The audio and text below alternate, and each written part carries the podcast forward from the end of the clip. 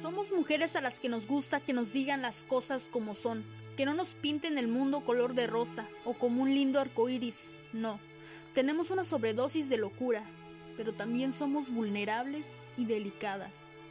Miramos al miedo a los ojos y pasamos por encima de él, y no nos importa lo que los demás piensen o digan sobre nosotras. Somos todo eso y más. Soy todo eso y más. Mi nombre es Graciela Uribe y les doy la más sincera bienvenida a mi podcast el podcast de las mujeres que no encajamos en la sociedad, en esa sociedad perfecta que nos han pintado a lo largo de los años.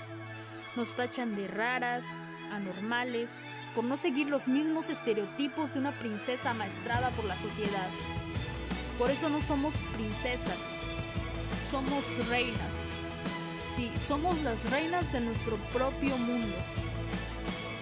Quizá no seamos perfectas, pero eso sí, somos únicas, somos auténticas y somos mujeres.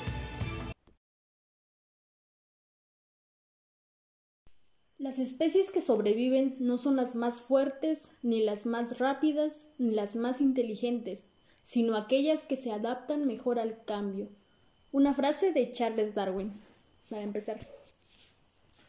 A veces en la vida una piensa que solo el más fuerte es el que puede sobrevivir, cuando no sabemos que aún el más débil puede también sobrevivir, siempre y cuando se sepa adaptar a su nuevo ambiente.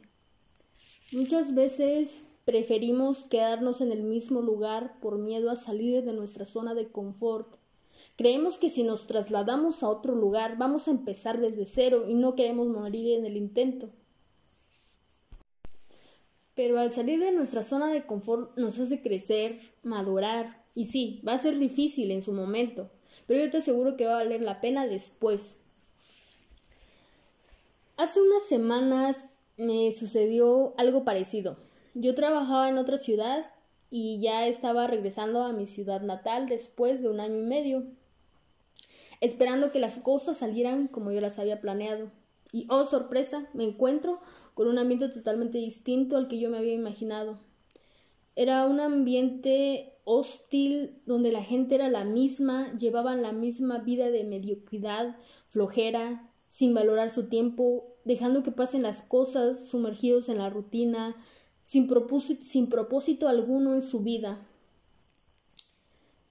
No me gustó ver nada de eso, pero yo esperaba como que todo fuera diferente, que todos fueran, no sé, quisieran algo de provecho en su vida o, no sé, cosas así. Pero, pero pues no. Y ahora el cambio pues está en mí. Y nada más que en mí. No estaba preparada para lo que se me venía encima. Creo que esperaba vientos fuertes, pero me llegó un huracán. O sea, no era como que esperaba que todo saliera perfecto, pero sí algo acorde a mis planes. No estaba, no estaba preparada para que a mi papá le amputaran una pierna, como había comentado en el episodio anterior. Lo cierto es que la vida no te pregunta si estás preparada o no, te manda la factura por adelantado y, y tienes que pagar. Cuando sentimos que elegimos nuestros problemas, nos sentimos con poder, empoderadas. Pero cuando pensamos que los problemas nos llegan a nosotros en, en contra de nuestra voluntad, nos sentimos víctimas, nos sentimos miserables. Y lo digo porque a mí me ha pasado, antes yo pensaba y me sentía de esa forma. Me preguntaba que por qué a mí, cuando la pregunta correcta es ¿para qué a mí? O sea, ¿qué puedo aprender de esto que me está pasando? Ok, estas son las condiciones que me tocaron. Sí, es el precio que tengo que pagar entonces lo acepto y lo pago. Punto. Es como cuando tú te cambias a una casa nueva. La ves primero y si te gusta te quedas con ella. Pero cuando te mudas a vivir allí, resulta que empiezan a surgir pequeños detallitos o problemitas que no se visualizaban al principio. Ya sea que la tubería del baño está rota, que hay una fuga de luz, no sé, etcétera no te puedes sentar a llorar porque te tocó una casa así. Toma la responsabilidad de arreglarla y ya. Es tu nuevo hogar. O sea, tú decides si te quedas a vivir ahí, buscas uno nuevo o te regresas al anterior. Tenemos en el reino animal también a numerosas especies que se adaptan a ambientes hostiles y uno de ellos pues es el perico verde que habita dentro de los cráteres volcánicos justo dentro del volcán Masaya en Nicaragua.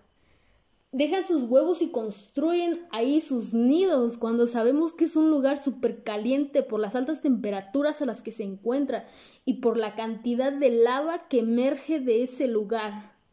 A mí se me hace, en lo particular, algo impresionante ver cómo determinadas especies sobreviven en ambientes hostiles. No sé, es algo impresionante para mí, indescriptible y siento que esos animalitos, ah, a pesar de vivir en, ambientes tan, terribles, tan hostiles, eh, se adaptan y sobreviven por muchos, muchos años. Ya sabes, recuerda, está en ti, en tu capacidad de adaptarte a lo nuevo, a, lo que en un principio te resulta desconocido. Sé que no es fácil, a mí me está costando, pero me estoy adaptando. Solo recuerda el perico verde de Nicaragua, así como yo lo voy a recordar siempre. Al menos nuestra situación no puede estar peor que estar dentro del cráter de un volcán, eso sí. El episodio de hoy estuvo más corto, pero quiero que ojalá y te quedes, te hayas quedado con un mensaje, con algo y te pueda servir. Nos vemos en la próxima.